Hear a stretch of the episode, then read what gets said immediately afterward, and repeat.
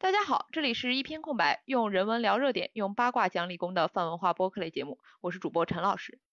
我是白老师。嗯，首先是感谢大家的支持，我们的订阅量已经过三十了，鼓掌。然后今天是三月七号嘛，就蹭一下这个妇女节还有女生节的这个热度。虽然说其实这个话题已经谈了很久很久，然后包括之前什么清华大学的横幅啊这些，其实我感觉讨论的已经蛮多了。但是根据最近收到的一些视频啊，还有呃播客之类的推送，我就感觉还是有很长的路要走。所以我们今天还是想快速的聊一聊这个话题，就随便闲聊一下。那首先聊一下这个女生节啊、妇女节啊，包括。最近这次好像还不太多了，但是之前有很多的消费的商家会说什么女神、女王、呃女仙，各种各样的一些 词。其实好像大家都在有，好像还是有。对对对，是的，现在还是有，就大家还是很回避，或者说很多人还是很不喜欢用妇女这个词儿。为什么？就首先我觉得，就有些人就一定要说妇女现在在词典上定义就是所有的泛指广泛的女性啊，所以我们就要接受这个词。但是我觉得很多人他不喜欢，就真的是很情有可原。首先，妇女这个词它本身是一个偏义词嘛，就像窗户、国家、人物。你现在很少有人说啊，你指着个门叫窗户，然后你指一个小家庭叫国家，然后你指着一个锅就说这是一个人物，这是不可想象的嘛。那妇女来说，它偏义词本身它就是往前偏，它就是指妇，而妇在传统的这个我们的古典汉语里面，它就是结了婚的女性嘛。而且它这个字本身拿着扫帚的女性，它这个字本身真的就从字源来说就是挺腐朽的。那它这个字在很多的古典文化里面，就是会跟一些非常陈腐的一些形象有绑定。那跟大家更喜欢的像女士啊、呃女性啊、呃女生啊，那肯定还是大家会更习惯更现代化的这种词，这个是非常合理的。嗯，那。嗯，如果就是首先先定义了这个，也不叫定义吧，就是先讨论，就是妇女确实是更偏向于妇，然后更偏向于已婚女性的偏义词的话，那下一个问题就是，那为什么以女性已婚女性作为这种全体女性的泛称的话，就会让大家感觉不是很舒服？为什么呢？对，那首先的话还是就大家都想要被听起来更年轻，因为。就未婚问未婚妇女，呸，未婚少女听起来就比已婚妇女 要年轻一些。那为什么大家都想要更年轻？这个事儿其实就是女性一直以来的被物化、被性化、被作为一个性资源被使用。那你肯定你年轻了，你才有生育价值，你才有使用价值，你才有性魅力，这样的一种我不知道叫传统还是叫习惯的一个圈圈一种已经被驯化的年龄焦虑。好像，而且你夸人的时候也会说你看起来很年轻啊，或者是这种，就是大家已经在这个长久的语境下面已经习以为常了。然后你已婚可能就意味着更老，然后更，然后可能我们想的还有一点就是，因为你一旦已婚，就是进入一个家庭，其实更像是和原有社会关系的一种剥离，然后你跟你原来的朋友，包括跟你的原生家庭，可能距离都会变远。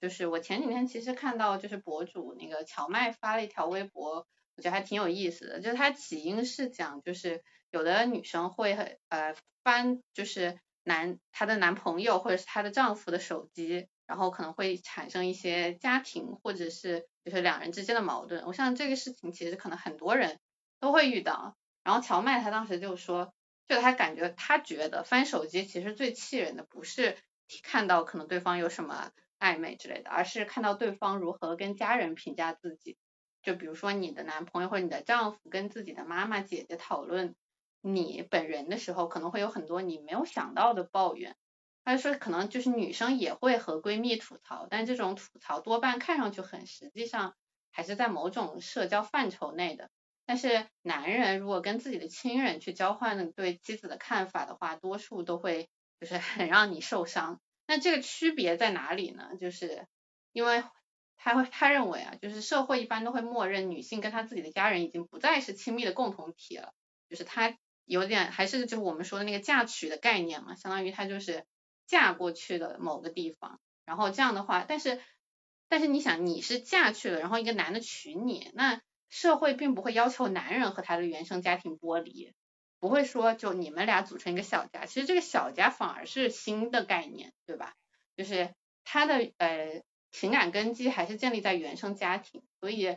就是丈夫跟家人私下对话揭示的这种不平等，会让人崩溃。而且我个人的感觉就是很多已婚的女性，她其实是。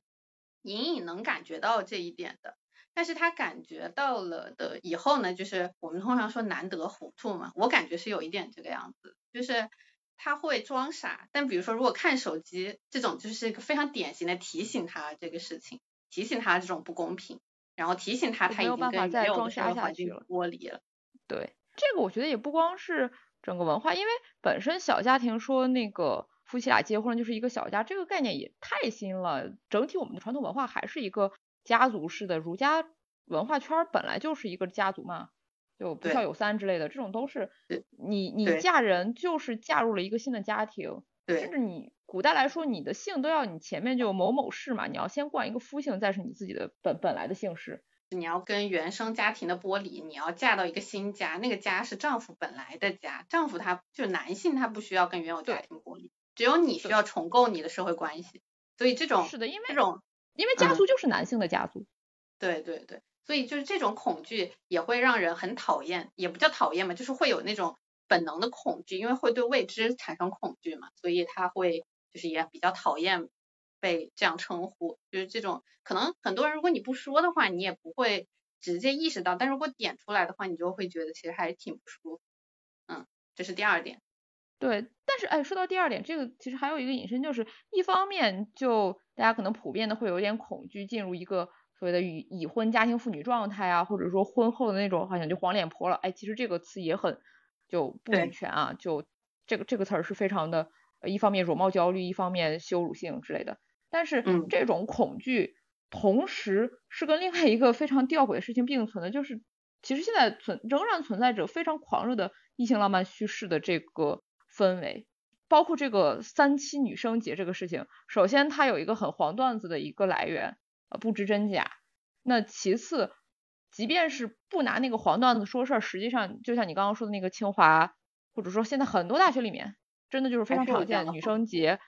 对对对，女生节就是挂挂那个横幅嘛，挂横幅，然后就基本都是男男生给班里的女生打横幅，然后是非常求爱性质的，是非常。就是浪漫叙事嘛，那这个女生节变成一个求爱节，其实就跟刚刚所说的那个不想成为一个结了婚的女性，其实她是相当矛盾的。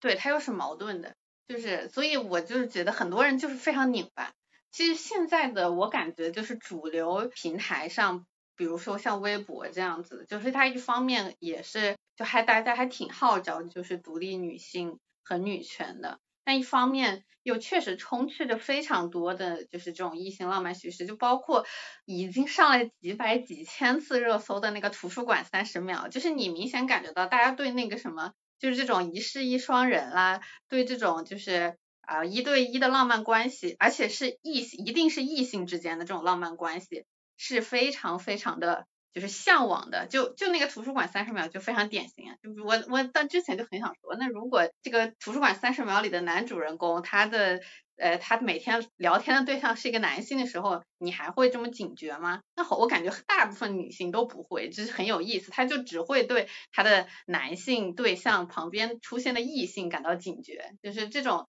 异性浪漫叙事狂热，就跟他自己就跟我们之前说的，就是他又对已已婚这个身份的。这种排斥，这是非常拧巴。我感觉这个拧巴其实是目前的大家很多女性可能面对的一个困境，也不能怪，不能怪谁，就是因为就是长期的这种文化或者是这个，而且不光是文化了，就算新的东西，你说你这个新婚姻法嘛，你结了婚之后本身它一个保护有产者，再就是你故意伤害你就变成家庭虐待了，这个大家的警惕，大家的恐惧也是非常情有可原的。那再就是刚刚还想说。这个异性叙事的这个霸权，还有一个就是不光是异性的霸权，还有浪漫叙事的霸权啊！就对，就浪漫浪漫关系就必须得比其他的亲密关系高。就当然原来那种什么女人如衣服，兄弟如手足这个事儿，当然是另外一重的糟糠，对吧？但是你真的说，呃，浪漫关系就是呃独一无二，就是牛逼，然后我们的这个其他的亲密关系、朋友关系，它就是不值一提，就是让位的。包括刚刚你说的那个跟闺蜜吐槽，那一个是女性跟原生家庭吐槽的这个就是要少被剥离出去了，再就是女女的跟闺蜜吐槽，男的不当回事儿啊，对吧？他不会认为，别说跟闺蜜吐槽了，好多女的就就说那什么同夫现象，他都不当回事儿，女的跟女的能搞啥呢？对吧？根本就不当你你你是啥，这个双重霸权非常讨厌。对对。所以这也是一个就是问题，然后我觉得这个拧巴的这个现象就是还是要就是逐步的克服，就是我感觉就是首先一定要打破这个浪漫叙事的荼毒，虽然虽然我其实也看韩剧什么的，就我也看的挺开心的，但是你就是让我去对这个产生向往，好像好像并没有，我也不知道为什么。但是本来这个也是因为你的身份也不是特别主流，对吧？OK，再就是，然后你去跳跳脱一个框架就是很难。那说到跳脱框架，就最近呃，不管是女生节还是妇女节，其实有一些活动啊，有一些呃工会礼物啊，其实这个事情也想跟大家聊两个看到的事情。嗯嗯。一个是看到了一个学校说给女生节他发的礼品是学生会免费发三千双高跟鞋，而且是凭学生证领，男女都行。这个事儿我真的觉得还蛮有趣的哈。就一个是高跟鞋。作为一个符号，它跟女性气质的一个紧密绑定，同时它有一个背景历史是高跟鞋的发明和设计，它最开始垄断的是男性为主的贵族阶级，那现在它变成了一个完全的女性符号了。然后再一个就是它这里面这个凭学生证领取男女都行，那这个是对女性符号完全的就是二二元性别的一个打破啊。还有再就是高跟鞋它本身。呃，其实在很多层面，它也是一个束缚性的东西，因为它毕竟不舒服。就而且有很多的呃职业啊或者什么强制要求女性呃穿高跟鞋，这个也是有很大的束缚层面的。那这个同时它男女都行，那男的你你也来试一试，你也来疼一疼，你也看看这玩意儿穿起来它到底走起来是个什么感觉。那这个是它积极的一面。对，但是反正我的观点是，我会就更觉得它从传播学的角度来说的话，就是呃以现在的群众认知基础的话，我认为它会更像是，比如说大家的记忆里就只会是妇女节发高跟鞋这个，然后反而让它和就是原来的那个固定形象更更绑定的更死了。就比如说，我是感觉，比如说换换一个天，换一天去发这个高跟鞋，然后说男女都领。我觉得可能会效果就是更有那个打破这个刻板印象的这个概念，这不是换一天就没这个由头了吗？啊，对，说到换一天，就很现在也有，我不能说很多吧，但是有一部分男性会说，哎，为什么只有女的有节啊？我们为什么没节？对吧？你换一天，你换个男男生节，给男 给大家发发高跟鞋，哇，那我觉得真的是酷酷爆了，男生节发发高跟鞋，对，对，那是真的很好。对，但是为什么没有男生节呢？对，那不是国际妇女节吗？就是这个东西是纪念你本身女性还是一个少数，还是一个少数，还是一个弱势，才会有说是去强调嘛。对对对。对你就像你这个地方有人随地大小便，你墙上才会有标语。对对对。就除了这一天，其他都是节。对。所以，反正在这个地方的话，我感觉就是，一旦因为首先你是一个弱势群体，然后你在这个弱势群体上发东西，就不管你，就是很容易掉入那种，嗯，你是想要就是解开标签，还是想要和标签捆绑的这种陷阱。之前也听过一个播客，里面有关于一个呃跨性别的一个问题，就是那那个是一个引申，就是如果说呃我一个生理性别女性，然后我留长发，穿裙子。然后穿高跟鞋，化女性气质那种妆，那有很多的女性气质的所谓的符号。然后同时我声称自己是一个跨性别男性，那你的质疑就是说你你看起来就是一个女的，你为什么能说你自己是男的？那我就可以说，为什么男的不能呃留长发、穿裙子、高跟鞋、化妆？对，这个东西本身就是一个。对，我觉得这概念最终应该是要走向消解的，就不管是哪一个，应该都是要消解。但是。就是离这一步，我感觉还有很长很长的距离。就是消解所有的性别特征的，尤其是现在这个自媒体时代，你看起来好像是就是大家更自由，实际上我感觉就是标签固化的更严重。因为就是呃，我今天还看到一个推送，就比如啊，属于女生的 vlog 相机是什么，然后什么啊，女生今天适合买什么东西，就类似这种，就是他把那个，因为你现在在这种就是自媒体时代，你有你只有通过各种各样的标签才能快速的让别人记住你，然后就会导致，即使是一个女性的 vlog 博主，或者是一个女性的。呃，就比如说文字工作者，她可能也会想要去强调，就比如说他写推送的时候，他可能也会说，比如说啊，这个什么东西这是适合女生的啊，我们女生就会怎么怎么怎么样，因为这种标签可以最快的让人记住它。但但是我是感觉这个的负面就是，那就让那些刻板印象更严重，就好像女生拍视频就一定，就比如说男生就是什么老法师啊什么的。然后女生就是要自拍要好看，我因为我还关注了蛮多这种摄影博主的，然后这种观点是非常普遍的，不止出现在就是呃不管是摄像师还是就是拍视频的人，就是他们之间，然后也出现在所有就是弹幕上，就基本上他们就比如说大家夸看起来是在夸妹摄好，但是这个所谓的就是妹摄拍的好，女生更懂女生的意思就是啊。女生就是更更对更在乎自己的脸，就只在乎对。长相，就好像不在我们好像好像这种什么所谓的男生摄影师才会在乎构图，在乎其他的这些乱七八糟的东西，然后女生就是啊我只要美美的就好了，而且这个是不管你正面的反面的都会这样说，就是你看起来好像是夸女性的，其实他也是在强调这种刻板印象的，你看起来是在批评男性的，其实那男生其实人还挺自豪的呢，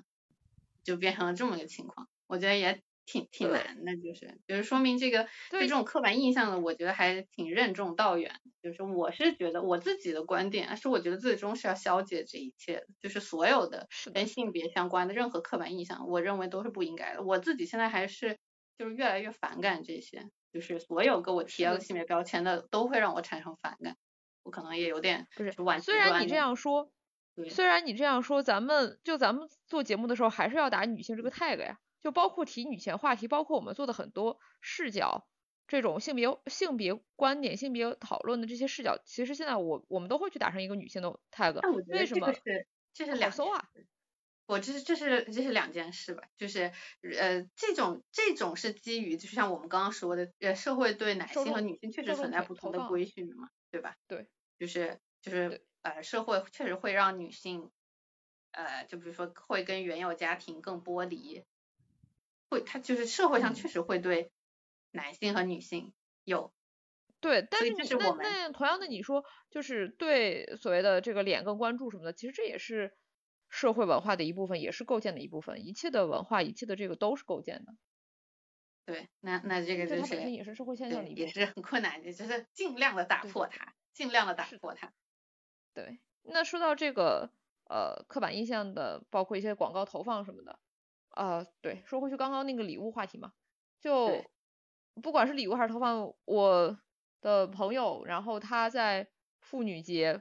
呃，公司发的礼物是洗衣凝珠乘二啊，括号袋儿啊，就还没有太小气，但是，但是这个对女呃妇女节发洗衣粉这个事儿本身就非常的有问题了，呃，我也看到有广告哈，应该也是女性用品，我忘了是。家居保洁还是化妆品之类的这种非常女性化的产品，呃，它的今天的广告也是在说这个问题，就是为什么女性总是跟洗衣机放在一起啊？广告里男性总是跟跑车、手表这种贵的东西、高山放在一起。那这个其实其实也算是一个蛮好的一个势头，就是越来越多的产品，越来越多多的广告，它会从设计的时候去考虑到性别意识、性别。的这个问题，就像前两天看到那个维密，维密终于也是多样化的模特了，终于不是那个瘦的不行，然后还有有胸有屁股的那种性感天使了。对，反正就是因为这种刻板印象还是就是广泛存在的，所以大家就是算是一个提醒，是吗？总结的话就是说，不要看到一个什么就先想到给他贴标签，虽然这是现在这个时代最容易做的事情，但是。尽量的不贴标，其实我我们也会陷入到这种困境里面。你还是就是这种不管是刻板印象也好啊，然后还是首先的那种第一印象给贴的标签也好啊，就是其实在很多的议题里面都会出现。那尽量的就是多多想一点。是的啊，那还有一个问题就是就是刚刚想说的那个广告投放的问题，就实际上很多非常女性的，至少看起来不那么不爽的广告，那它本质上还是针对女性消费群体的，它的目标标受众就是非常明确的女性。那呃，男性消费品里面，我有印象的是，吉列剃须刀有一个说不要那种有毒男男性气质的这个东西，但是大量的更多的消费品，我的印象里是非常呃传统 traditional 的，就离离我们希望的这种还是有非常远的距离。所以，如果我们还有男性听众朋友的话，就还是呼吁大家，两性别平等是女性的问题，也是男性的问题。对我其实觉得这个可能更主要的就是因为这些广告是消费导向，就是所以就是就就是大家的观点改变了以后才，反正也也有一点就是这是一个正循环还是逆循，就是反向循环的过程。要么就是大家的观点都越来越进步，然后就是这种非刻板印象的东西就越来越多；要么如果他就是大家就是愿意接受那个刻板印象的话，那他的广告也会越来越刻板印象。对。那所以希望我们大家用脚投票，用手投票，就还是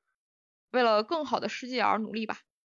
好的，那我们这个闲聊差不多就是这样，就是一期还是关于这个妇女节的闲聊，因为呃灵感来源就是确实还是收到了很多，就是关于这个还还是庆祝今天这个女生节的这个推送实在是太多了，就我以为已经是是一个过时的话题，没有了，就是对对，我以为已经。但并没有，就是还是大家还是很老生常谈，但是还是要谈的。对，就是大家还是很喜欢把女生和就是妇女这样分开。我已经看到了非常非常多的推送，然后也看到了很多，就是今天也看到很多这种关于消在消费上面的，就是女性标签这样。所以今天还是大概稍微聊了一聊。对，那还是要祝大家呃妇女节快乐。对，祝大家就所有的女性就每天都快乐。好的，是的，是的，不光节日快乐。对，就到这样结束了，就一起闲聊。好，那大家再见。大家再见。